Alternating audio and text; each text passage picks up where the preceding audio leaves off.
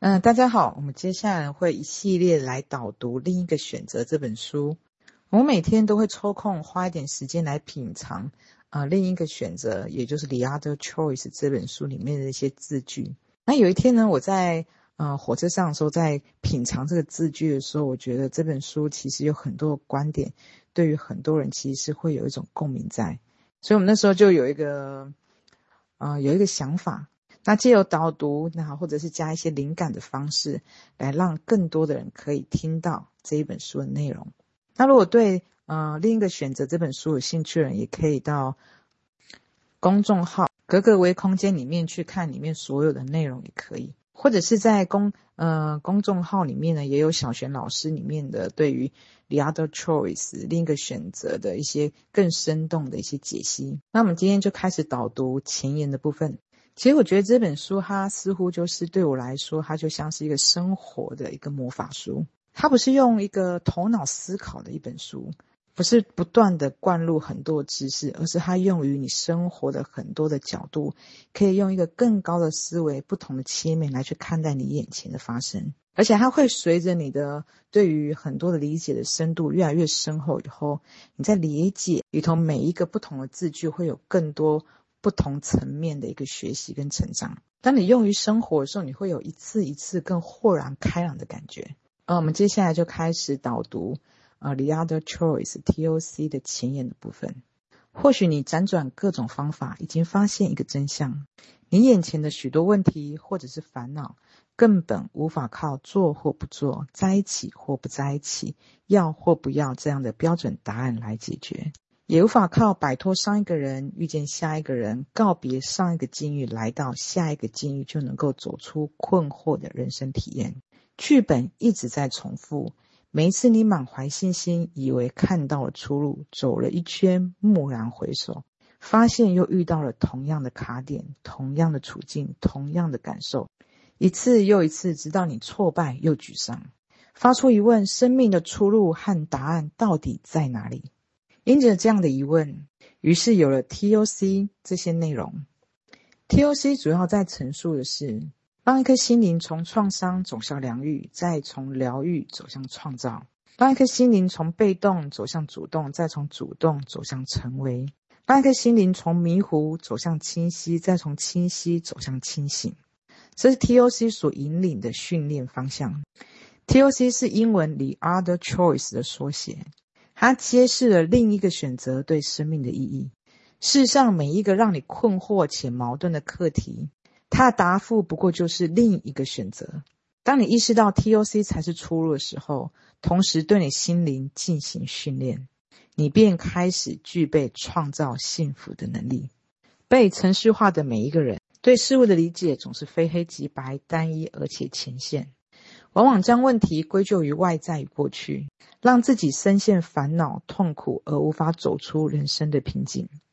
这种程序状态是心灵为了逃避潜意识的追究与恐惧，以便获得短暂的轻松。实际上，若心灵长期跟随程序运作，将会变得脆弱与无力，也会越来越封闭。大多数人都不知道，人生除了无意义遵循程序之外，可以不单单的妥协于命运的安排，还有另一个反选程序的选择。然而，选择是一件简单却又不容易的事情。能选择的人，就是能够改变的人。经过刻意的心灵训练以后，才有力量做出选择。做出选择后，慢慢的发现，你看待问题也会有弹性空间，不再是非黑即白的单一模式，而是可以弹性看待问题，给自己留有空间。能无意识地跟随程序的每个念头、行为模式、反应等等，如果能够被辨认、察觉，还有反选，就能够突破因内在的制约与瓶颈所带来的身心相关的负面情绪，例如内在巨大的矛盾感、内疚、恐惧、卑微、匮乏、孤独、忧郁、悲伤、沮丧、挫折等等，就能够得以化解。未经过雕琢与刻意训练的心智，即使听到再震撼的理论与启发，若没有后续的学习与训练，通常也撑不过三天。不要低估程序对内在的感受和记忆的钝化与覆盖效应。再鲜活的内在触动，若没有持续的浇灌与立即的行动，大部分人在三天之后便会打回原形，该烦恼的继续烦恼，该混沌的继续混沌。三天之后所接收到的鲜活启发与打造梦想的冲动，再次变得麻木、无力、遥远、虚幻、不切实际、难以执行。这也恰恰解释了为什么许多人开始不再信任心灵鸡汤的学习，并非那些观点有什么样的问题与什么样的错误，而是粗糙的大道理人人都懂。但心灵的疗愈与成长需要是精细的内在觉察和选择，才能够化解内在的制约。TOC 从事业、婚姻、两性、亲子关系、心灵成长、灵性认知等等方面，将二元与非二元贯穿，并针对深陷身心痛苦与烦恼、焦虑的人群，以及混心身心疗愈圈多年却越发迷茫的人群。TOC 的内容会用一种轻松愉悦的方式，循序渐进带你走入内在清明与静定的状态。当你可以从被动的人生模式转而变为主动，从僵化的模式变得具有弹性空间，从而释放有趣的灵魂，拥有生生不息的创造力。TOC 词汇的解析：弹性空间，弹性空间意指的是潜藏在每一个人内在的理性与智慧的所在，并非外在任何投机取巧或者是灰色地带或放纵的行为。另一个选择，另一个选择是指非黑即白的角度和局限片面的选择，造成人的痛苦与烦恼；而另一个选择提供了全新的视角，让我们走出心灵的死角与迷宫。程序，程序指的是无意识的跟随固有的模式与惯性，从而引发错误的判断或懊悔、追究或者是恐惧。同时，程序它是具有非黑即白视角，单一又封闭的认知，是人在混沌的时候。制造内在冲突、矛盾拉扯的一种自动运转的机制。我们可以试着观察我们眼前人生的许多问题，我们生许多的烦恼，其实不是靠我跟他在一起就可以，不在一起就可以解决。你会观察到，其实我们常常会处在一个做或不做都纠结，在一起不在一起也难过的一个状态，或者是有一些剧本不断不断的重复在上演，就像一个内在没有力量人，总是觉得从小被父母掌控。诶，可能结了婚以后又被老公婆婆掌控，总是处在一种无力、卑微的一个状态跟境遇里面。所以 TOC 第一个最重要的训练就是观察，我们要观察到我们有不同的剧本，不断的在重复，总是遇到相同的卡点，同样的处境，同样的感受。那在前言里面提到，呃，The Other Choice 所引领的三个训练的方向。其实这方向也是每一个最常见的心灵的三个规律。那一个心灵从创伤走向疗愈，再从疗愈走向创造；那一个心灵从被动走向主动，再从主动走向成为；那一个心灵从迷糊走向清晰，再从清晰走向清醒。其实应该是在呃，在人间的这个游戏场里面，就任何的一个人，任何的一个心灵，它其实它内在都有一个需要被疗愈的底片。那当一个人他发现他内在呢，感受有一个底片，有一个伤口的时候，我们开始学习，开始的去疗愈我们的伤口。而疗愈好伤口，它只是一个起跑点，就像一个身体受伤的人，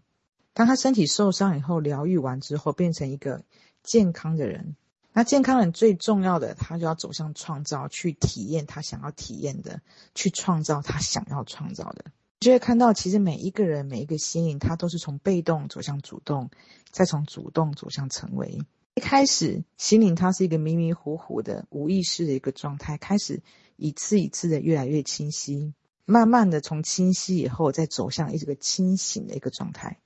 所以呢，其实 TOC 它就是理查德 Choice 缩写，它所说的就是另一个选择对生命的意义。所以我们常常会听到一句话：“烦恼即菩提。”也就是说，其实我们每一个让我们感觉到困惑或矛盾的课题，它只是来意识到我们其实有另外一个选择。而这个过程对于我的画面，它有点就像是灰姑娘变成女强人的一个阶段。比如说，我们常常在呃处在一个受害者灰姑娘的一个反复的境遇里面。其实任何的一个心灵，它都是不甘于此的。他处在一个灰姑娘受害者没有力量一个模式的时候，他的内心一定会在呐喊，而恰恰就是这个质疑与呐喊，就是你有出路的时候。因为这些课题的困惑与矛盾的痛苦，让我们开始想要寻找另一个出路，同时开始对我们的心灵开始进行训练，一次一次领回我们原本可以创造幸福的能力。那首先，我们就要观察到，我们受限在一个受害者没有力量一个循环里面，其实它有一个惯性在。我们不断用一个同样的思维去思考同样一个事情，就像我们现在常常在，我最近呃在 YouTube 常常在看一个，就像富人思维，我就观察到，其实富人思维很有趣，它可以用一个更高、更抽离的视角来看待你眼前的发生。而且他可以跳脱一个受害者的模式，不再是用一个受苦抱怨的方式来面对你眼前的问题。富人思维，他总是用一种积极的方式去对待你眼前的一切。所以，我们就可以观察到，当我们可以跳脱思维的时候，我们走向的一个方向的结果，它就会可以导向不同的出口。所以呢，TOC 就提到了，被程序化的每一个人，他对事物理解总是非黑即白的。所以，我们就必须要去观察到。深陷于受害者，就像一个呃穷爸爸与富爸爸一样。我们不但在一个穷爸爸的一个思维里面不断的循环，我们要先看到他这个程序到底是怎么一回事。我们就会观察到被呃程序化的每一个人，他就像是穷爸爸的思维一样，他对事物的理解总是非黑即白，他是非常的浅薄的。这样的思维里面，我会观察到他往往会将问题归咎于外在与过去，让自己。不断的陷入烦恼与痛苦中，而无法走出人生的瓶颈。所以，我们就会观察到，其实不单单是呃穷爸爸与富爸爸的一个差别，而是在一个局限僵化的思维里面，会不断让我们的心灵感觉到痛苦与局限。而这种程序的状态，其实是心灵为了逃避潜意识的追究与恐惧，而获得短暂的轻松。也就是说，在像一个。呃，局限思维的人，僵化比较僵化思维这个状态的时候，我们可能很容易就会怪罪哦，都是过去发生什么事情，或者是不断抱怨我们的外在环境。我们将追究归罪于外在或过去的时候，似乎获得了短暂的轻松。可能会发现，在长久以来，我们就发现这短暂轻松并没有办法带我们解决任何的问题，它只是不断不断的在循环着。问题都是别人的错，问题都在过去。可是我们就会发现，如果以这样的模式去思考说，这个问题它就没有解套了。而且我们会发现，如果我们的心灵长期跟随程序的运作的时候，它会变得脆弱又无力，而且会越来越封闭。而大多数的人其实都不知道，人生除了无意识的遵循程序之外，其实还有另一个选择。然而，选择是一件简单却不容易的事情。能选择人就是能够改变的人，经过刻意的心理训练以后，才有力量做出选择。我们就可以观察到，其实人无意识跟随程序的念头、行为模式反应的时候，他会开始产生极大的负面情绪。其实我们可以常常看到身边的人，或者是新闻，或者是耳闻，就像忧郁症的，他笼罩的就是不断的自我攻击，或者是定罪他人的程序模式念头。如果他可以幸运的听到这一本书，可以认出这些所说的被攻、自我攻击这些念头，其实不是真的。可以一次一次的训练，一次一次的恢复内在力量，恢复他内在爱的流动感。这些方法会在往后的每一个分享，会有不同的切面来让我们了解程序它用在多少的角度与方式。经有一次次对程序的了解，开始反选，我们就便开始具备创造幸福的能力。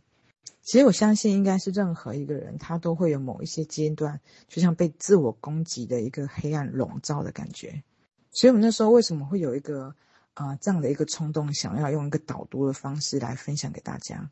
这感觉就有点像你在一个黑暗里面发现了一个光明的出口，原来真的有一个轻松有趣的路，它是可以走的。所以，我们会在后面导读的许多的分享里面，开始去攻破不同程序的模式。千万不要低估任何一个内在的程序模式。程序对我们内在的感受与记忆的钝化覆盖效应是非常强大的。其实我们每一个人他都有一些经验是，哇，很兴奋的想要去完成一些梦想或事情，可是当他没有去行动的时候，很快他就会变成麻木，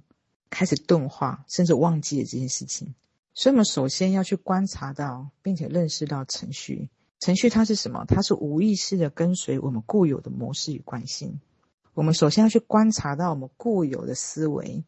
而这些思维它会让我们引发一连串的错误与判断，会让我们导致我们的追究与恐惧。